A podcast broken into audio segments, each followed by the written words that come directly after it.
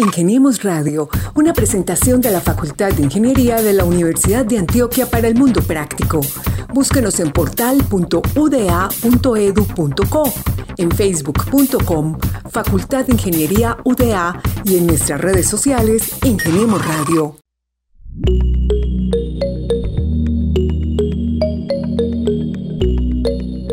Mi nombre es Samuel Ernesto Ruiz Villa, soy originario del municipio de Frontino, Antioquia. Durante mi último año de bachillerato me desplacé con mi familia a Medellín, en gran parte por las situaciones de orden público que allí se vivían, en medio de una serie de paros armados que incluso dificultaron la terminación de mi bachillerato, dado que en mi colegio hubo ausencia de docentes para áreas como física y estadística. Cuando llegué a Medellín estuve varios meses sin poder ingresar a un colegio debido a la falta de notas que tenía yo en varias de mis cursos ausentes. Ya adelantado el año fui admitido en el Liceo Marco Fidel Suárez, donde inicialmente se pintaba un panorama de ser rebajado a un grado inferior o repetir el grado 11. Lo que más me queda de esta institución fue la empatía y el esfuerzo de varios docentes por reforzarme y luchar por poder terminar mi bachillerato sin más interrupciones. Esto además acompañado a que pasé a la Facultad de Ingeniería antes de que se diera mi ceremonia de graduación del bachillerato, lo que me motivó tanto a mí como a mis docentes a poder completar mis objetivos académicos. La razón por que escogí ingeniería, aun cuando era una persona más asidua a las humanidades, fue porque en el campo donde crecí y pasé la mayor parte de mi adolescencia, el ingeniero representaba un papel casi de Prometeo.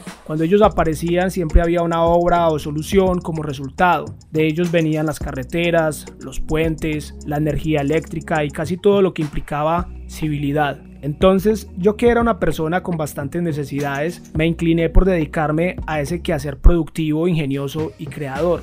Mi primer contacto con la Universidad de Antioquia fue bastante emocionante. Percibía la universidad como una Atlántida del conocimiento, dada la cohesión en su arquitectura, lo colosal de sus instalaciones y la diversidad de edades y personas con que allí se convivían. Mis inicios en el estudio de la ingeniería eléctrica, que fue en la que inicié, fueron bastante frustrantes al principio. El primer semestre quedé en un periodo de prueba con un promedio inferior a 3.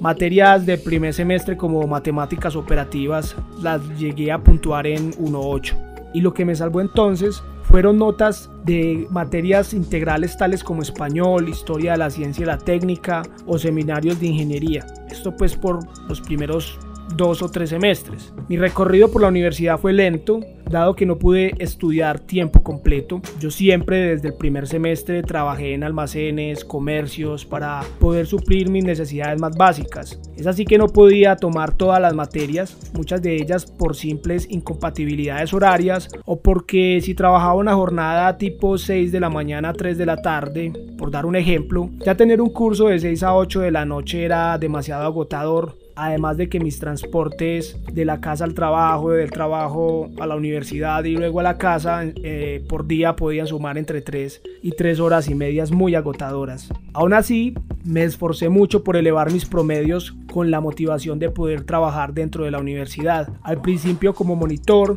y de esta manera poder dejar de trabajar en el comercio informal, sumado al logro de poder trabajar dentro de la universidad. Sucedió que me volví muy afín a temas de imagen y sonido y decidí cambiarme de ingeniería eléctrica presencial a ingeniería de telecomunicaciones semipresencial en ese entonces, lo que luego serían las ingenierías virtuales. Este fue un importante paso que me favoreció ya que pude aprovechar mejor mi tiempo y me sentí mucho más a gusto con recursos pedagógicos que la universidad ofrecía para esta modalidad, o sea, libros, guías de estudio, videoconferencias, materiales interactivos, aulas semillas, etc. Todos aquellos diseñados de manera específica para estudiantes como yo y no depender netamente de la cátedra verbal y síncrona de la educación presencial. Todo lo anterior me permitió un estudio en un ambiente más cómodo y eficiente que el que yo tenía antes y esto se vio reflejado en mi motivación y rendimiento. Referente a la vida social y amistades de la universidad,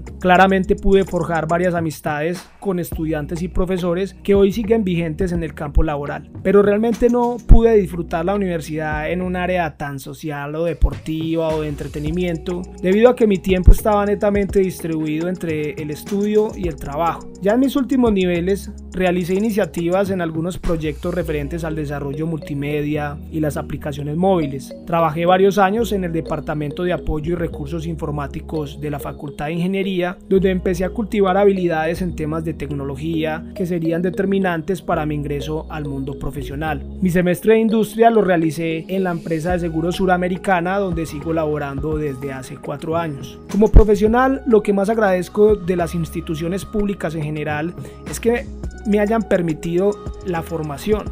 Fue una oportunidad que no hubiera podido tener sin recursos en una institución privada.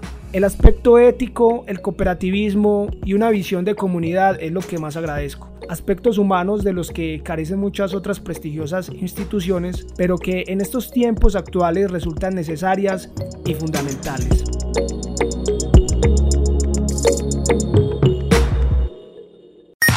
Ingeniemos Radio, una presentación de la Facultad de Ingeniería de la Universidad de Antioquia para el Mundo Práctico.